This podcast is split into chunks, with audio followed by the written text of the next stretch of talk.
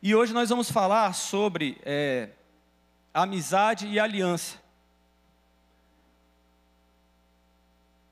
Nós que temos agora, pelo menos a gente está tentando implementar essa mentalidade de discipulado, de acompanhamento.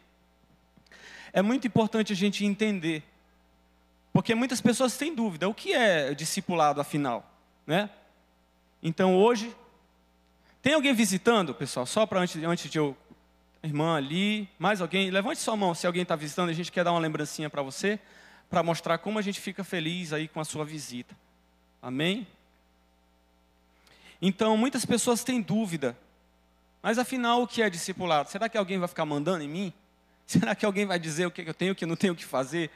Né? E às vezes as pessoas têm medo de algo que elas nem sabem o que é. Então hoje a gente vai falar um pouco né, sobre nessas duas características de amizade e aliança.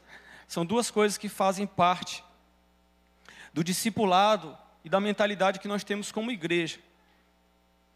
Para começar, eu quero contar para você uma história que aconteceu comigo.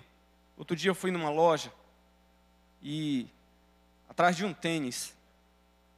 E eu cheguei lá, eu não sei se eu tenho cara de, de rico, né? Tem a figurinha lá que o pessoal manda que diz assim: a vida do rico é diferente.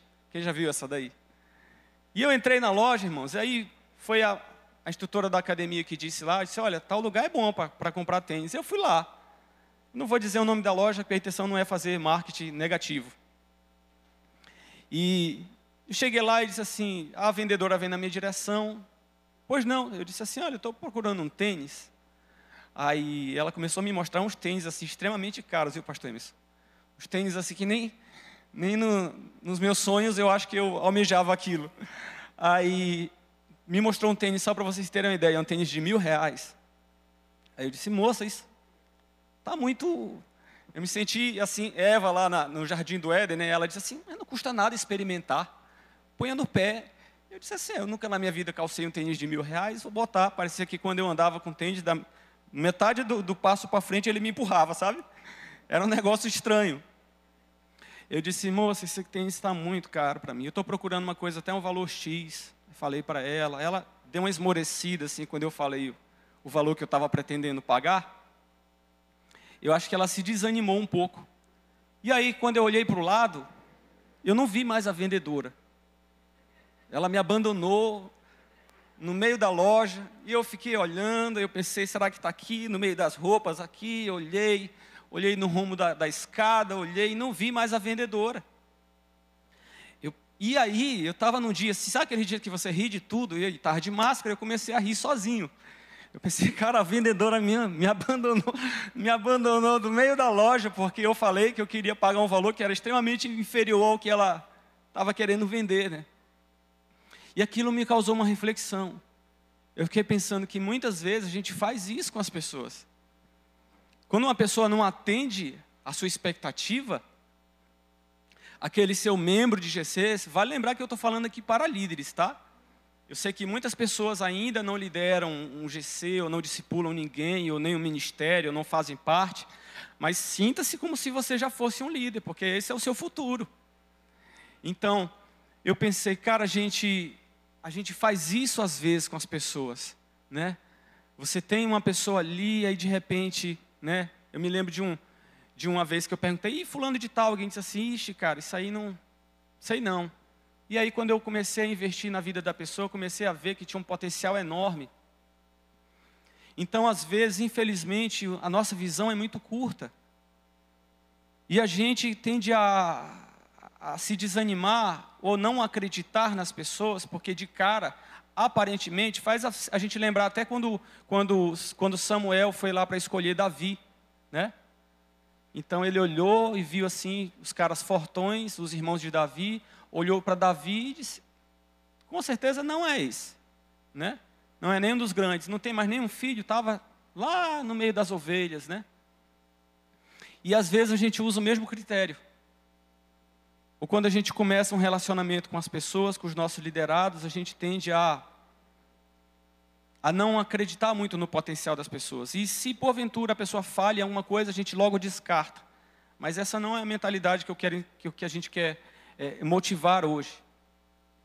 É, uma coisa que é muito importante a gente a gente saber é que não adianta, querido, você e eu termos muita teoria. Eu posso chegar aqui para você e ensinar um bocado de técnica sobre multiplicação de GC, sobre fazer supervisão, sobre como fazer um discipulado, sobre o tempo, sobre as etapas que a pessoa deve seguir, que o líder deve seguir. Eu posso, em talvez uma hora, passar todo o beabá.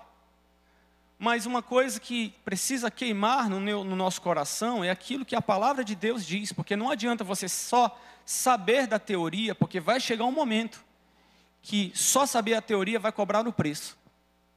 O preço do desânimo, o preço da frustração e o preço da desistência. Mas quando algo realmente queima no seu coração, quando você entende por que você está fazendo, quando você entendeu o propósito de Deus para a sua vida, então é dificilmente que alguém vai desistir, alguém vai voltar atrás. Tem um versículo em Jeremias 3,15 que diz assim: E dar-vos-ei pastores segundo o meu coração, preste atenção, é Deus falando.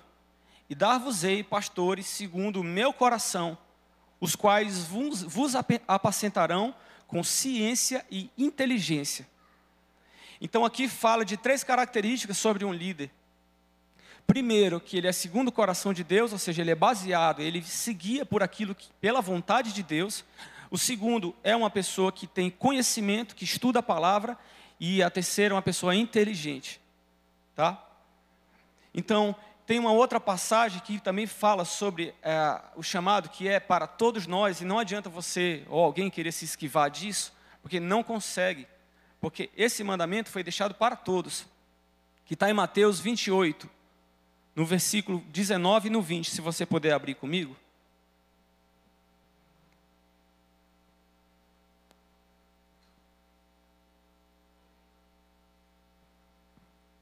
Já está projetado ali, quem não quem não tem Bíblia. Querido, essa passagem é muito famosa, né? Eu acho que todos já a conhecem. Diz assim: Portanto, vão e façam discípulos de todas as nações, batizando-os em nome do Pai, do Filho e do Espírito Santo, ensinando-os a obedecer a tudo que eu lhes ordenei, e eu estarei sempre com vocês até o fim dos tempos. Então você e eu entendemos aqui que esse é um mandamento de Deus para as nossas vidas. Essa é, um, é, a, é a grande comissão e ela vale para todos nós. Ela diz que nós devemos fazer discípulos. E a gente precisa se ater a isso. Não, tem, tem, tem algumas coisas, querido, que você que nós realmente não podemos fazer de conta que nós não vimos na palavra. Né? Você pode até dizer, não, mas eu tenho um chamado para mestre, o outro pode dizer, eu tenho para pastor, o outro pode dizer, eu tenho um chamado para uma determinada, para ser apóstolo mas tem algumas coisas que são realmente para todos nós, e essa aqui talvez seja a maior delas. A primeira coisa que eu queria falar com você hoje sobre amizade é uma característica muito importante que eu botei aqui como perseverança e compaixão. Acima de tudo, porém, em 1 Pedro 4,8 diz assim: Acima de tudo, porém, tenham muito amor uns para com os outros, porque o amor cobre a multidão de pecados. E há dois tipos de pessoas que precisam muito que realmente a gente tenha mais paciência, né?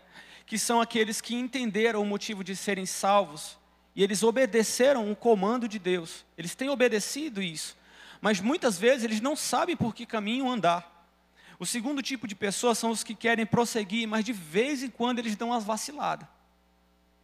Querido, eu não sei se você já viu, mas eu já vi várias vezes algo que realmente me deixa muito triste. E muitas vezes a igreja, e a gente precisa ser honesto uns com os outros. Às vezes a gente é muito bom em fazer uma coisa, em reconhecer a falha na vida do outro.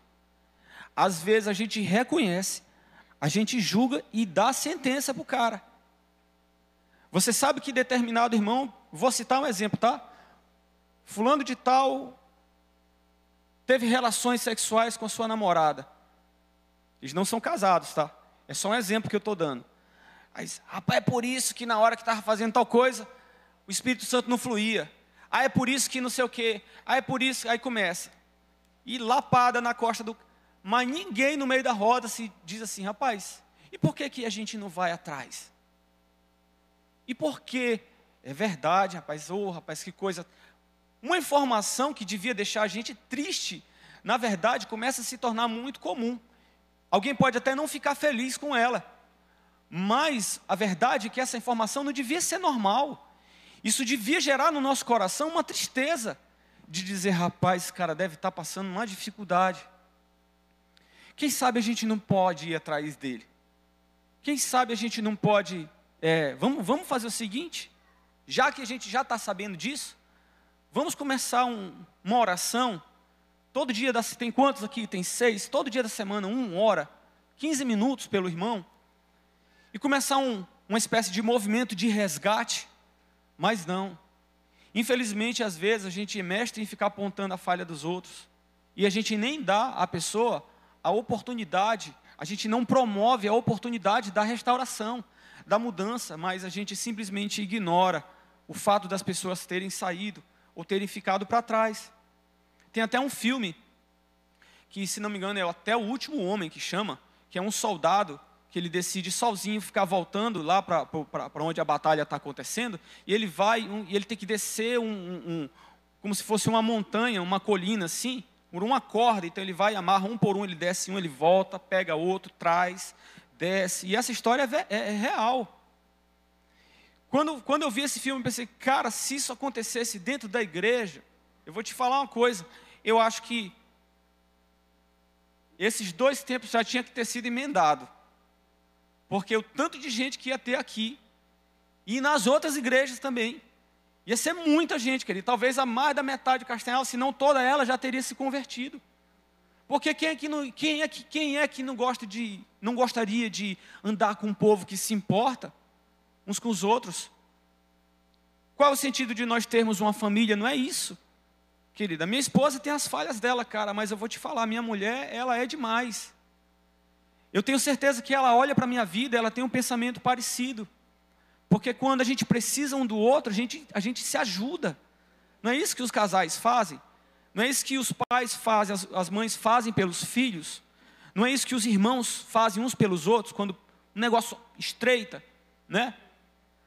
É isso que a gente precisa fazer, a mentalidade que a gente tem dentro da nossa casa, de família, a gente precisa trazer ela para dentro da igreja, porque aqui nós somos irmãos de sangue, querido, pelo sangue de Jesus que foi derramado na cruz pelas nossas vidas. Isso faz com que o nosso elo seja muitas vezes até maior do que até mesmo irmãos que são biologicamente da mesma família. O Espírito Santo tem falado muito, querido, comigo a esse respeito, que nós realmente precisamos criar uma espécie de zona de contenção. Como é que chama aquele setor das empresas quando o cara diga assim: Eu quero cancelar meu plano, e alguém vai te ligar desesperado? Retenção, uma coisa assim, como é o nome? Tem, uma, tem um setor, cada quase toda empresa grande, pelo menos, pelo menos as de telefonia, tem isso. Quando você cancela a sua, o seu plano, você quer mudar para uma outra operadora, pode ter certeza que alguém vai te ligar, vai te oferecer um bocado de benefício para você não sair. E dentro da igreja eu acho que a gente precisa começar a ter uma consciência mais assim. Tá saindo? Não, vão atrás, cara. Você só vai se você realmente quiser, mas se tiver margem para a gente puxar de volta, a gente vai fazer isso. Então nós precisamos é, ser mais pacientes, mais misericordiosos e perseverantes em relação à vida do irmão. Outra coisa que eu acho interessante que a gente precisa ter também, que eu anotei aqui, é o interesse genuíno a respeito da vida da, da, dos irmãos, porque Jesus fez isso com seus discípulos. Jesus ele não, ele não, Jesus não estava interessado em levantar homens de maneira fria. Ele realmente queria marcar a vida dos seus discípulos de uma forma pessoal e íntima. Foi isso que Jesus fez desde o início, caminhando com eles. Jesus sempre quis proximidade com seus discípulos desde o início da sua caminhada. Olha, eu queria que você abrisse comigo, por favor. Está falhando aqui a impressão minha? Não? Em João 1, versículo 35.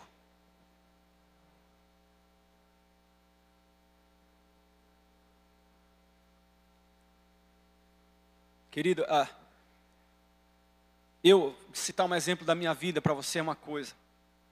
Você olhar para a vida do pastor Emerson, do pastor Heber, de qualquer um líder aqui, é uma outra coisa. Agora, a gente olhar para a vida de Jesus é top demais. Quando você vê as, as coisas que Jesus fazia, isso inspira a gente. Você vê, você encontra um modelo perfeito. O modelo de Jesus, a forma como ele tratava os seus discípulos, não perdendo uma chance de ensinar, de corrigir, de tratar, de amar, de demonstrar interesse. Isso é, isso é, é, é, é fascinante. No versículo 35 de João 1, 40, diz assim, de 1, 1, João 1, 35 a 40, diz assim, no dia seguinte, João estava ali novamente com dois de seus discípulos. Quando viu Jesus passando, disse, vejam, é o Cordeiro de Deus. Ouvindo-o dizer isso, os dois discípulos seguiram a Jesus. 38. Voltando-se e vendo Jesus que os dois o seguiam, perguntou-lhes: O que vocês querem? Eles disseram: Rabi, que significa mestre, onde você está hospedado? Ele respondeu: Venham e vejam. Então foram por volta das quatro horas da tarde, quatro horas da tarde, viram onde ele estava hospedado e passaram com ele aquele dia. André, irmão de Simão Pedro, era um dos dois que tinham ouvido que, que João dissera e que haviam seguido Jesus. Então, olha só, Jesus ia passando, dois discípulos de João Batista disse: Senhor, Rabi, onde você está hospedado? Ele disse: Venha comigo e veja. E, e você acha que Jesus não era um cara que gostava da companhia dos outros? Ele não perdia uma oportunidade. Ele disse assim: Venha comigo e veja. E os, os dois discípulos seguiram ele. O que foi que aconteceu? Passaram com ele o resto do dia. Isso me faz lembrar um dia desse que eu chamei a Jéssica lá em casa para almoçar, não foi, Jéssica?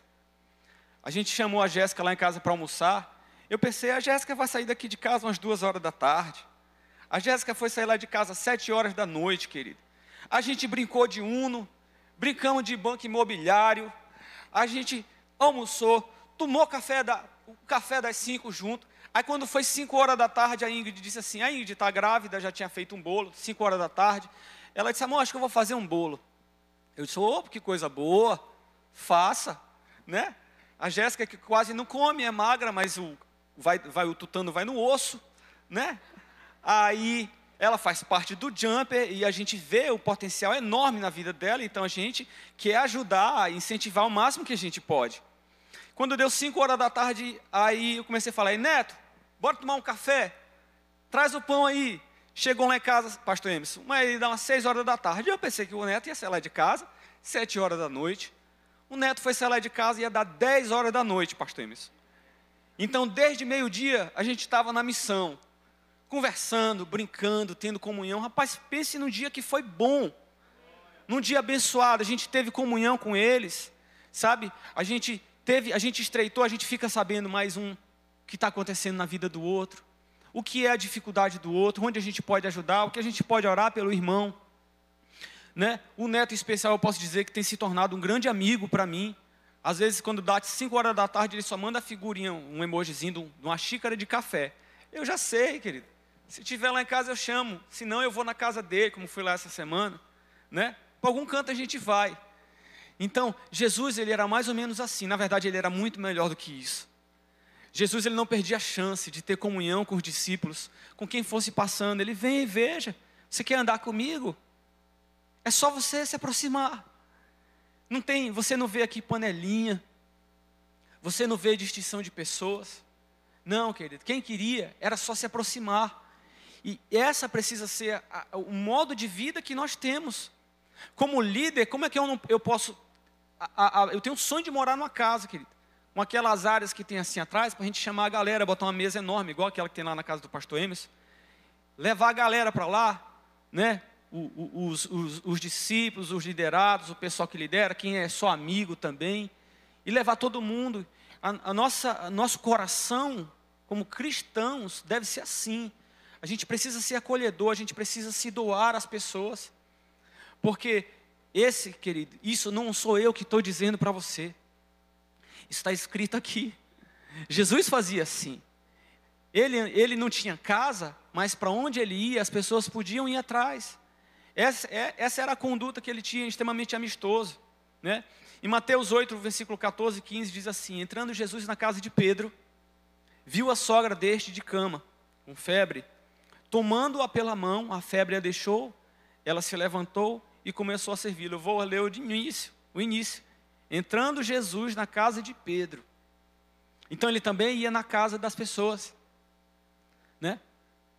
Um dia desse alguém me perguntou assim, pastor, o seu relacionamento com a sua sogra como é? Eu disse, rapaz, eu estou no céu com a minha sogra. A minha sogra é top demais. Olha, eu vou te falar, cara, eu amo a minha sogra. Ela é incrível. Mas o irmão que me perguntou isso, ele me disse que o relacionamento dele com a sogra dele era terrível. Talvez se Jesus ressuscitasse a sogra dele, ele não ia ficar muito feliz. Mas no meu caso, né, o pessoal faz muita piada, eu ia. Esse comportamento de Jesus mostra o quanto ele realmente queria um relacionamento com os seus discípulos, querido. O pessoal ainda está rindo ali. oh, olha, eu preciso me concentrar aqui, tá? É muita coisa, vocês parem de rir, por favor. Alguns líderes cometem a falha de esperar resultados, presta atenção, querido. Alguns líderes cometem a falha de esperar resultados entregando alguns treinamentos mecânicos mas isso não é possível, as pessoas só vão frutificar de forma saudável quando elas perceberem que estão sendo valorizadas. Então, se você lidera alguém, se você é líder de GC, você lidera algum ministério, alguma coisa aqui na igreja, talvez até mesmo algum setor na empresa que você faz parte, eu vou te falar uma coisa: mesmo na empresa, só dinheiro não conta. E aqui dentro da igreja, que nós fazemos tudo voluntariamente, você só querer passar a teoria na prática e dizer assim, é assim, é tá, tá, tá, tá, vai. Não sei, querido, talvez no exército isso funcione. Mas aqui, nós, nós tentamos viver os princípios ensinados por Jesus. Se até ele mostrou interesse na vida dos seus discípulos, ele se, ele, ele se empenhou em acompanhá-los, né? A Bíblia fala por diversas vezes que Jesus sentia compaixão das pessoas. Isso para você é o que? Quando alguém sente compaixão, ele, ele consegue se colocar no lugar do outro. E assim também nós precisamos fazer. Quando você tiver seus discípulos, seus liderados, querido, faça eles saberem que de fato eles são valorizados, que você os ama, Domingo o, o Arthur Neno me pegou aqui na igreja, bem ali assim, onde está o bem, mais ou menos sentado. Me deu um abraço, começou a chorar, era tanto barulho que eu não conseguia ouvir ele falar. E aí, quando a gente parou de se abraçar, eu disse: Rapaz, repete para mim o que foi que você disse, porque eu não consegui te ouvir. Aí ele riu e disse: Pastor, obrigado pela carta que o senhor mandou no encontro. Eu chorei tanto quando eu li aquela carta. E, do, e, dos, e das outras pessoas do GC também. Aí ele me contou algumas coisas que têm acontecido na vida dele. Você veja bem, uma carta no encontro com Deus. Uma carta. E quantas vezes não tem faltado a gente parar um pouco? Eu sei, eu sei que ele diz que o tempo de todo mundo, a semana inteira é muito apertado, não é isso? A maioria de nós tem uma semana muito apertada. Mas muitas vezes, uma hora que você tira lá da sua semana para passar com alguém que você sabe que está precisando conversar, vai fazer toda a diferença na vida de alguém. Como uma carta, uma mensagem de texto. Outro dia eu mandei uma mensagem para o irmão Eloy. Irmão Eloy, está tudo bem com o senhor? Não tenho visto mais o irmão Eloy na igreja. Eu sei que ele tem enfrentado os problemas de saúde. Quero dizer que estou orando pela sua vida. Então, a gente precisa ficar atento, querido, aquelas pessoas que você conhece, os que caminham juntos, sabe? fazer as pessoas entenderem que aqui nós não somos uma empresa, isso aqui não é um mecanismo. Nós, ninguém aqui é máquina. Todos nós somos feitos de carne, você tem emoção, eu tenho sentimentos. E nós precisamos entender que o preço foi pago pelas nossas vidas, porque o próprio Deus nos amou e Ele quer um relacionamento conosco, ao ponto de entregar o seu próprio filho. Isso deve nos mostrar o quanto Deus se importa com as nossas vidas. E nós devemos fazer o mesmo. O conceito de hierarquia não deve ser confundido com superioridade. No reino de Deus é possível sim ser amigo e ser servo. Esse é o nível mais elevado de discipulado. Esse nível de entendimento requer tempo, pois só consegue ser vivido por pessoas mais maduras. Jesus ele começou a sua caminhada com seus discípulos quando eles eram servos, depois eles passaram para discípulos e por fim eles se tornaram amigos. Mas muitas vezes, é, é, é, infelizmente, é, um, um parasita chamado formalismo tem sufocado os relacionamentos dentro da casa de Deus. Muitos, muitos líderes têm medo de se aproximar, de serem amigos dos seus liderados. Pensam que isso fará perder a autoridade. Entretanto, se a amizade e a hierarquia forem bem trabalhadas de maneira correta, nunca serão valores opostos. O próprio Jesus disse, que, disse aos seus discípulos: Vocês são meus amigos, se fizerem o que eu vos mando. Em João 15, 15 fala isso. Deixando claro que intimidade e amor não devem e não precisam ser confundidos com ausência de autoridade. Eu sei que muitas vezes isso é um problema. É, as pessoas têm uma, uma certa dificuldade, né? De, de, tem, tem pessoas que quando o líder começa a dar muita abertura, ela quer extrapolar. E tem líderes, líderes que já passaram por isso e, por sua vez, se fecham para que isso não aconteça mais. Mas é porque alguma coisa foi trabalhada de forma errada aí. Entende? Porque eu vejo, por exemplo, o tratamento do pastor Emerson com o Weber. Até eu que sou, que sou irmão, mas eu sei até onde eu posso ir. Eu sei até onde as minhas brincadeiras vão. Né? E eu sei que por mais que às vezes a gente fica brincando aqui com esse negócio de piada, sem graça, isso, aquilo, as pessoas que eu lidero, eu tenho certeza que elas sabem até onde elas podem ir também. Eu vou só pegar um livro aqui rapidinho. Eu sei que todo mundo tem o seu limite. E com o tempo, com os relacionamentos, a gente percebe, isso fica muito claro para nós. Eu quero ler um testemunho rápido que está aqui nesse livro, e eu acredito que, que vocês já devem se não ter lido, pelo menos conhecer, tá? Porque todos os nossos estudos estão sendo tirados daqui. Inclusive, só pode segurar ali para mim, pastor, por favor. O Fazedor de Discípulos. Adriana, tem esse livro lá, Adriana? Pronto, se você tiver interesse, eu te garanto que isso aqui vai mudar a sua ótica sobre muitas coisas na vida cristã, tá? Se você quiser, fale com a Adriana ali. Deixa eu só abrir aqui rapidinho.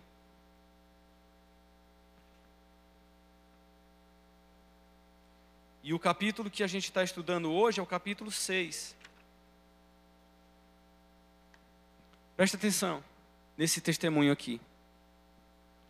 É o pastor Danilo Figueira que escreveu o livro. Ele diz assim: Lembro de muitos episódios ocorridos em minha relação com os meus discípulos, nos quais o envolvimento emocional foi importantíssimo. Um deles, por exemplo, estava vivendo um, uma, um persistente período de dificuldades financeiras.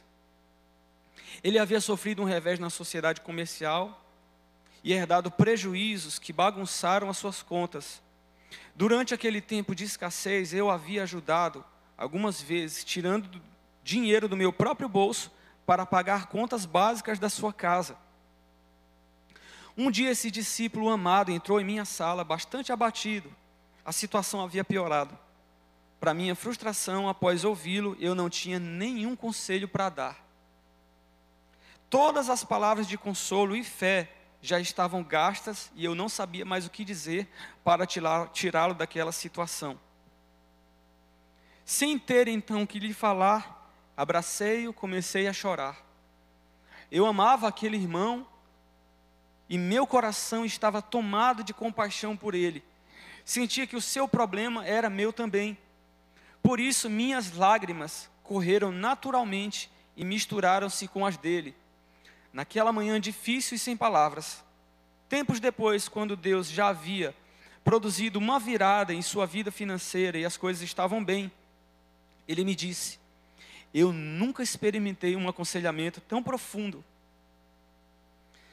em minha vida quanto naquele dia, quando você não tinha uma direção para me dar, mas tinha lágrimas para compartilhar comigo. Saí daquela sala sentindo-me o homem mais amado do mundo. Poderoso demais isso, né, querido? Você já pensou? Num nível de importância, de compaixão, ao ponto de um não saber exatamente o que dizer ao outro, porque já tinha se falado tudo, mas simplesmente eles se abraçaram, choraram juntos, e ali Deus faz algo poderoso demais. Quando eu digo para você que tem certas coisas na Bíblia, querido, se não toda ela, nós não podemos fugir do que diz. E a compaixão de Deus é algo poderosíssimo e você não pode ignorar e não deve, nós não devemos ignorar isso.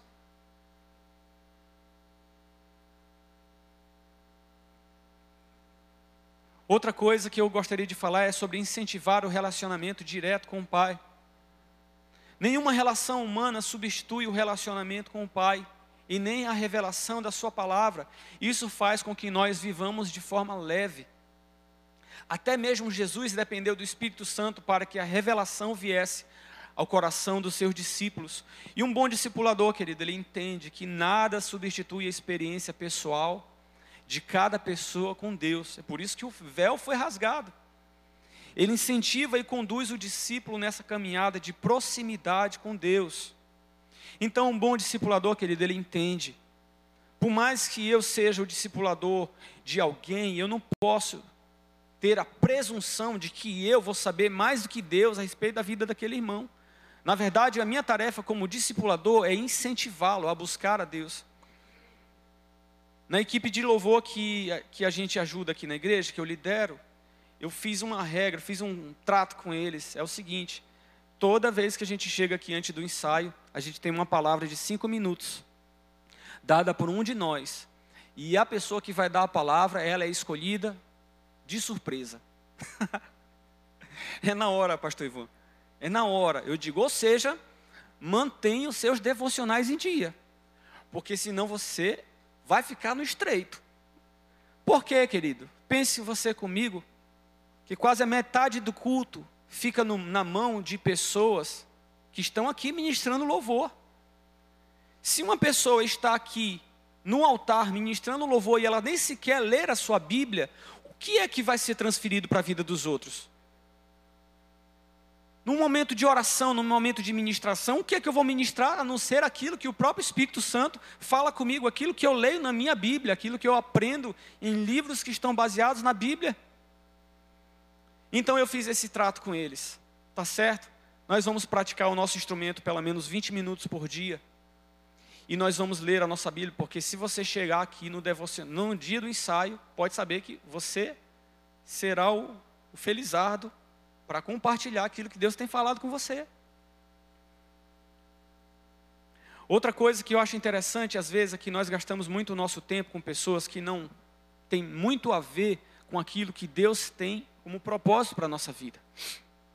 Então, se você tem, querido, amigos fora da igreja, eu quero te dizer o seguinte: isso aí não é errado. Tenha os seus amigos, vá jogar a sua bola, não tem problema nenhum. Mas uma coisa que precisa, ser, precisa estar no nosso convívio é, é a prioridade do tempo para aqueles que realmente têm servido a mesma causa que nós servimos.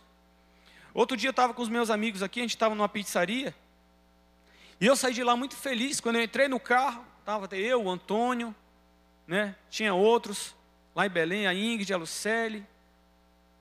Quando nós entramos no carro, eu falei, amor, olha que coisa maravilhosa. Mais da metade da nossa conversa foi sobre coisas que estão acontecendo na igreja. Mais da metade da conversa foi sobre as coisas de Deus, sobre aquilo que Deus tem feito a, nas nossas vidas, aquilo que Deus tem ensinado, aquilo nós compartilhamos ali os nossos pensamentos.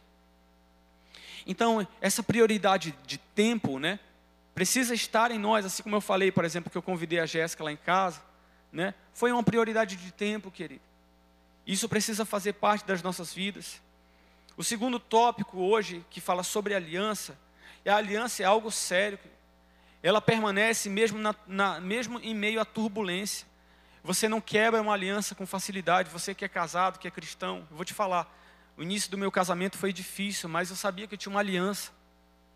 Hoje nós vivemos um tempo bom, mas foi porque nós não quebramos uma aliança. Muitas vezes pessoas têm trocado de igreja como quem troca de roupa. Né? Tem gente que não faz mais nem seu devocional em casa. Aí ele vem à igreja e diz: Eu não sinto nada. Mas é claro, como é que você vai sentir alguma coisa? Se você não prioriza Deus em momento nenhum do seu dia, aí quando você chega na igreja, você quer que um, o Pentecostes aconteça? Dificilmente vai, querido. Então nós precisamos ter, querido, uma decisão. Quando você começa a pensar e tomar e, e trazer esse aspecto, essa visão de aliança para a sua vida, você precisa entender que uma decisão precisa ser tomada. Jesus começou a sua caminhada com seus discípulos, como eu falei agora, temos como, como servos, depois amigos e por fim um pacto de fidelidade. E isso vai além de sentimentos, é realmente algo que sustenta uma relação. Não tem a ver com uma mera decepção que você teve, ou se a pessoa disse, não, eu acho que devia ter feito isso e fez aquilo, querido, se não foi antibíblico, foi só uma diferença de opinião. Em João 6, quando Jesus ele faz um discurso um pouco mais duro, ele chega com a multidão, né, ali os seus doze e mais alguns, vários na verdade, ele diz assim: Se vocês querem andar comigo, vocês precisam comer da minha carne e beber do meu sangue. Aquilo ali é um convite, é uma aliança mais profunda. Aí algumas pessoas começam a dizer: Esse discurso é muito duro. E aí eles vão saindo. Aí Jesus vira para os doze e disse: E vocês? Vocês não vão? Não vão sair também? Vocês também não vão parar pelo caminho? Aí Pedro, representando toda a equipe, diz assim: ele se adianta, como sempre, né? Como sempre, Pedro sai correndo na frente de todo mundo. Aí ele diz assim: Senhor, mas para onde nós poderíamos ir? Se só tu tens as palavras de vida eterna. Graças a Deus, querido, pela vida de Pedro, porque alguém no meio daquela multidão entendeu, ele teve uma revelação pela parte de Deus de quem era Jesus e do que eles estavam ali fazendo. Perceba, querido, que o nosso chamado não tem a ver com o conforto. A alegria da salvação, de fazer a vontade do Pai, precisa estar sempre viva em nós, pois ela nos mantém firmes. Tem pessoas achando que só vão fazer aquilo que gostam. A verdade é que não que muitas vezes Deus vai te chamar para situações onde vai ser desconfortável. Muitas vezes, talvez alguns líderes aqui já tenham experimentado isso. Quer ver quando a gente termina um ensaio aqui, às vezes tarde? Mateus, vem fechar a igreja. Pastor Hudson, uma vez foi o Henrique. Henrique, o pessoal foi aqui, não deixaram a chave não, tem que fechar a igreja. O cara já, tava, já devia estar dormindo quase em casa. Umas 10 horas da noite, lá vem, qual o nome daquele bairro? Lá no Nova Estrela, lá vem o Henrique. Nessa época nem tinha aquela na Altamira ali para facilitar a história. Veio lá por trás, eu acho, para fechar a igreja. Alguns já têm sido chamados, querido, é uma situação um pouco mais desconfortável. Nesse ponto, infelizmente, alguns vão parar pela falta de disposição, mas outros vão avançar para um relacionamento mais sólido e eles escolherão a recompensa do próprio Deus. Onde você estiver, querido, você precisa estar. Parece estranho, parece uma daquelas frases do Tiririca, né? Eis que tentei fugir de mim mesmo, mas para onde eu ia, lá eu estava. Viram essa já? Tiririca é um filósofo, querido. A gente só não entendeu, tipo o Enéas. Mas a verdade, querido, é que Jesus deixava todas as pessoas livres para seguir o seu próprio caminho sem ameaças ou maldições proferidas, aqueles, porém, que fossem ficar deveriam ficar com um compromisso. Eu queria fazer uma observação com você aqui e te falar uma coisa, que eu acredito que talvez você até já saiba. O reino de Deus é apenas um, querido, e ele compreende várias igrejas. O pessoal lá da Quadrangular faz parte do reino de Deus, o mesmo que nós servimos. O pessoal da Assembleia de Deus aqui do lado também. Sabe? Aquela igrejinha de bairro lá no seu bairro, aquela igrejinha minúscula. Também. Então, querido, se você estiver aqui, se você estiver em qualquer uma dessas igrejas, saiba de uma coisa: você está servindo ao reino de Deus. Nós todos fazemos parte de um mesmo corpo. Contudo, se onde você escolher se congregar, por favor, congregue lá de verdade. Porque ficar em cima do muro é uma coisa muito chata. Muitas vezes as pessoas estão aqui, mas estão pensando assim: não, será que eu fico? Será que eu saio? Será que eu fico? Será que eu saio? Aí na hora do culto sai, eu não gostei disso, eu não gostei disso, eu não gostei daquilo. Aí começa, ah, o pastor fez isso, o cara está dentro, mas torcendo contra. Senta aqui na frente às vezes, né, a gente, pessoal do, do louvor às vezes brinca, pega o balde cheio de gelo e fica jogando no altar, né? Vamos ver se a gente acaba com esse negócio. E fica torcendo contra, apontando um bocado de defeitos, ao invés de chegar e dizer: Eu posso ajudar? eu vi isso aqui, eu tenho um outro ponto de vista, eu tenho uma ideia assim, assim, podemos implementar. Então, minha observação, querido, com você é, e eu não estou atacando pedra em ninguém, não estou criticando ninguém, não é nada disso. É só uma observação de verdade. Que onde você escolher estar, esteja de fato com o seu coração integralmente lá, sirva lá com alegria, contribua com tudo que você pode. Preste atenção que todo bom líder precisou ser antes um bom liderado. Esses dias o, o Túlio e a Stephanie procuraram a gente lá em casa para dar umas ideias para o Jumper. Eu achei aquilo incrível. Que eles vieram com umas ideias que a gente ainda não tinha tido. E olha, eu vou te falar, a gente bate cabeça para ter ideia, para fazer um negócio diferente. Aí outro dia eu estava conversando aqui com o pastor Hudson. Ele disse, rapaz, o Túlio, o Túlio e a Stephanie fizeram um negócio que me fizeram sentir muito honrados. Eu nem pedi para ele, nem, nem para eles para falar isso, mas eu vou falar assim mesmo. Ele disse, o Túlio chegou na casa do pastor Rui e disse, pastor, eu estava assistindo uma live de alguém que falava sobre liderança de equipe de louvor, era mais ou menos isso? Liderança de equipe de louvor. Quando chegou na live, na metade da live, eu pensei assim, mas para que eu estou assistindo isso aqui se eu tenho um líder? Desligou, mandou uma mensagem, ligou lá para o pastor Hudson, no outro dia marcou e foi lá e disse assim, pois é pastor, estou aqui, o que é que eu faço? Cara, meu amigo, aí o, aí o Hudson disse assim para mim, disse, cara, a gente estava falando outro dia aqui sobre honra, bem naqueles dias que o pastor Djalma Toledo passou aqui, ele disse, eu me senti honrado nesse dia. Esse foi um dos dias que talvez eu me senti mais honrado por alguém. Porque às vezes o contrário acontece muito facilmente. Você não se surpreende, eu não estou chorando miséria aqui no altar, não.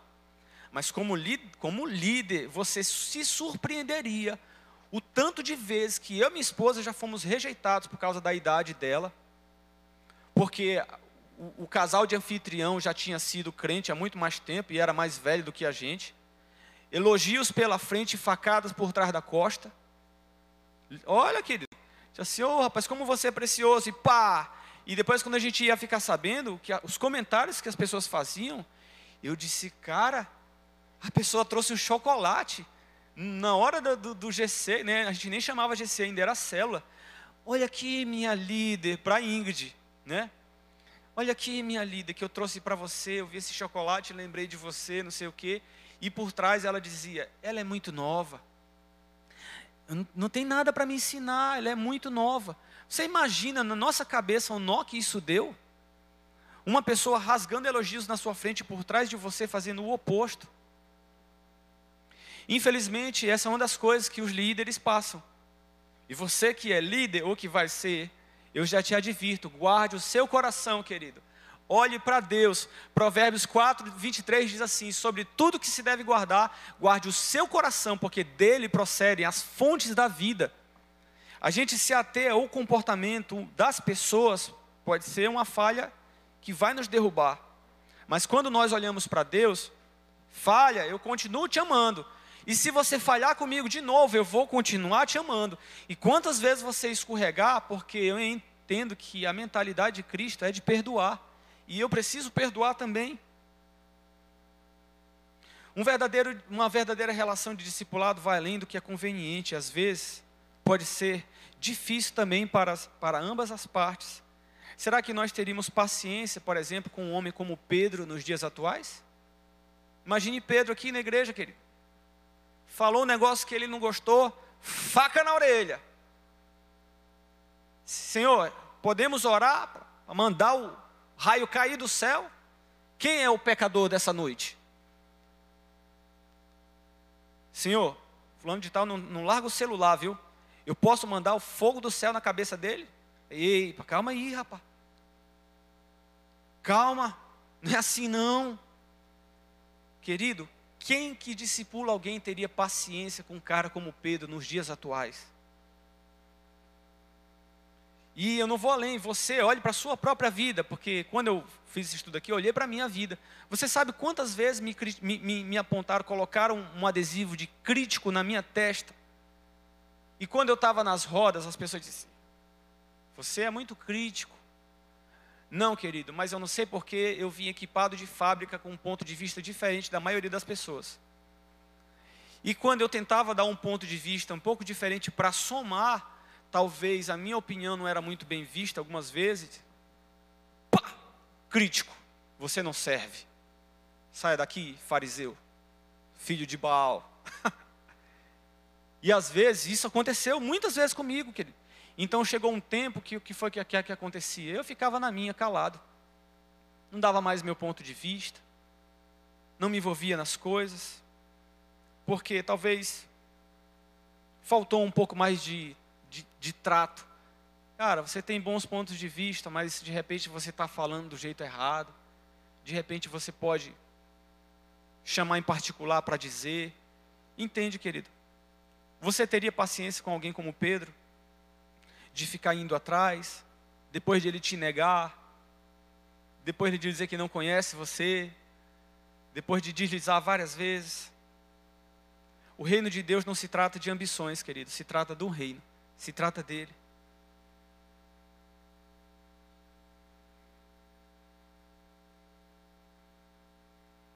O discipulado não serve para aprender as pessoas, mas para conduzir ao desenvolvimento. Tem uma frase que define o discipulado, que até o Web me mandou, esses dias do pastor Carlos Alberto Bezerra, que diz assim: conduzir pessoas comuns a viver uma vida extraordinária, isso é discipulado. Houve uma declaração muito forte sobre discipulado em, no livro de Ruth, você não precisa abrir, eu vou ler para você, diz assim: Ruth, porém, respondeu, e nós estamos falando sobre aliança, tá? Ruth, porém, respondeu para Noemi: Não insistas comigo para que eu te deixe e não mais te acompanhe. Aonde você for, eu irei. Aonde você ficar, eu ficarei. O teu povo será o meu povo e o teu Deus será o meu Deus. Onde você morrer, eu morrerei e ali serei sepultada. Que o Senhor me castigue com todo, com todo rigor, se outra coisa que não a morte me separar de ti. Veja só a declaração de Ruth. Depois disso, sabe o que aconteceu? Um processo de discipulado, onde Noemi ensinou para Ruth como se aproximar de, de Boaz, que foi o seu futuro marido. Se você ainda não conhece a história de Ruth, deixa eu te falar que da descendência dela saíram reis como Davi, Salomão e o próprio Jesus. Por causa de quê, querido? Por causa de uma aliança. Por causa de uma aliança que entendeu que, era, precisava ser, que, que precisava ser feito, dali desencadeou um processo de discipulado e fez ela ser citada nos dias atuais e ter Jesus da sua genealogia. O nosso Deus é um Deus de alianças. Isso não deve ser ignorado. E nós já estamos caminhando para o fim. Mesmo após morrer, Jesus voltou para resgatar os seus discípulos e reafirmar o seu chamado. Depois que Jesus morre, eles já estão voltando. Eu queria que você prestasse muita atenção aqui. Depois que Jesus morre, seus discípulos começam a voltar para as atividades que eles, eles tinham antes, quase todos pescadores. Em João 21, você abra comigo, por favor.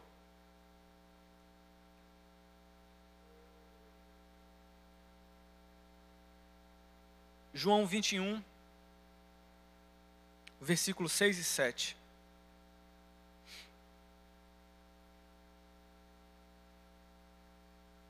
Amém? Diz assim, querido. Ele disse: Lancem a rede para o lado direito do barco e vocês encontrarão. Eles a lançaram e não conseguiram recolher da rede. Recolher a rede, tal era a quantidade de peixes. O discípulo a quem Jesus amava disse a Pedro: É o Senhor. Simão Pedro, presta atenção, querido. Simão Pedro, ouvindo dizer isso, vestiu a sua capa, pois ele havia tirado, e lançou-se no mar. Sabe o que eu entendo aqui, querido? Que Pedro, ele já tinha, porque Jesus sumiu por um tempo, Pedro já tinha voltado, ele já tinha tirado. Isso para mim é como se simbolizasse a incumbência que ele tinha. Todo aquele tempo de investimento, todo aquele desígnio para Jesus, para aqueles, para aqueles discípulos, ele já tinha abandonado, voltando para a sua vida normal. Mas aqui diz que quando, quando, quando João fala para ele, é, é o Senhor, ele, opa, eu vestiu de novo a sua capa e foi e se lançou no mar ao encontro de Jesus. Amém? Isso precisa ser a nossa postura muitas vezes, querido, de voltar. Sabe, se você tem um discípulo, um liderado, ou alguém que já passou no GC que você lidera, no GC que você faz parte, ou um irmão que faz parte da igreja, ou alguém que você quer evangelizar, talvez você já teve algumas oportunidades de conversar, queridos, são muitas possibilidades. Se você conhece assim alguém, volte lá, reafirme, sabe? Fale com essa pessoa. Eu tenho orado, eu tenho pensado muito na, nas instrutoras, viu, pastor? Isso lá da academia. Eu tenho, e cada vez que eu lembro, Deus fala comigo, o Espírito Santo fala comigo, filho, fale para ela que vocês não estão por aqui, aqui por acaso. Que é alguém que já se desviou. Fale para ela, diga, tem um outro rapaz lá que sempre, sempre eu vejo por lá, que também era aqui da igreja. E, e Deus tem me feito lembrar muito desse pessoal. Fale para ele que você não está aqui por acaso, que vocês não vieram parar aqui por acaso. Esse precisa ser um pensamento constante. Vamos ficar de pé? Deus quer fazer de nós, queridos, pescadores de homens. E isso precisa ser, isso precisa estar no nosso coração. Sabe a história da vendedora de tênis que eu falei para vocês? Depois eu fiquei pensando, cara, ela podia ter terminado o dia sendo uma excelente vendedora, mesmo que eu não tivesse comprado o tênis dela. Se ela tivesse sido paciente, ficado ali do lado, se eu realmente não fosse comprar o tênis, eu teria virado para ela e disse, querido, muito obrigado pela sua paciência, mas infelizmente eu não gostei de nenhum. Não teria sido a responsabilidade dela. Simplesmente eu não teria gostado de nada, ou talvez ficava fora do meu orçamento, eu ia embora. Mas a verdade é que naquele dia eu saí de lá com uma péssima impressão de alguém que foi uma má vendedora. E eu pergunto para você: você tem sido um bom cristão? Você é um bom cristão? Qual a impressão que as pessoas têm a seu respeito? Você tem tido paciência para investir nas pessoas? Você tem tido paciência para ouvir? Você tem perseverado? Você tem orado pelas pessoas? Porque, querido, um milagre não vai acontecer aqui, algo sobrenatural, sendo que está na nossa capacidade ir atrás das pessoas. E às vezes a gente conversando rápido, a gente percebe. Tem muita gente magoada, querido. Tem gente magoada com a igreja, por causa de situações que aconteceram no passado. E às vezes essas pessoas vêm para cá, ou até já enfrentaram situações aqui mesmo. E muitas vezes as pessoas estão magoadas, tristes, cheio de, de reserva, de resistência, e diz assim: Eu não quero, cara. Eu não quero ninguém perguntando sobre a minha vida, eu não quero ninguém me dizendo é, é nada, eu não quero, eu não quero me abrir com ninguém, eu quero ficar aqui, para mim está bom demais. Isso é reflexo de feridas, querido, de traumas do passado. Eu conheço entre vocês aqui mesmo. Quantos de vocês eu conheço aqui que já falaram? Para... Cheguei aqui, cara, com a minha vida estragada. O neto mesmo já me falou isso quantas vezes, ele e a Rebeca. O Brendo também chegou aqui meio avariado, né? Meio pensa. Teve outros aí que chegaram aqui meio feridos com coisas que aconteceram no passado. Mas quando a gente encontra alguém inspirado por Deus, que está disposto a pagar o preço pela nossa vida, a dizer: Filho, eu vou te ajudar, eu vou te ajudar. Olha, quer tomar um café comigo, dia X? Olha, final da tarde, bora almoçar junto, rapaz. Bora, olha, eu vou te convidar na minha casa. Ainda vou lançar um convite para você, querido, hoje à noite. Convide alguém essa semana. Algum irmão do seu GC. O pessoal já está rindo ali. A Adria já olhou para a Rebeca e disse assim: É verdade? Vou almoçar na tua casa? Convide, preste atenção no desafio que eu estou fazendo para você, tá? Eu vou me incluir nessa também. Nós vamos convidar alguém essa semana, daqui da igreja, ou algum amigo que você quer evangelizar, ou que faz parte do seu GC, você vai convidar essa pessoa para fazer pelo menos uma refeição junto, para tomar um café, para comer um salgado, alguma coisa, tomar um sorvete, fica a seu critério. Amém? Vocês aceitam o desafio junto comigo? Levante a sua mão aí, você está fazendo uma aliança. A gente ouviu hoje, ah, meu, só vou, eu, a gente só vai sair daqui hoje quando todo mundo levantar a mão. Cadê? Não? Tá bom, querido. Deixa Deus tocar seu coração. A gente faz nada por obrigação, né, pastor? A verdade, querida, é que nem todos aceitarão o chamado de Deus e a nossa liderança.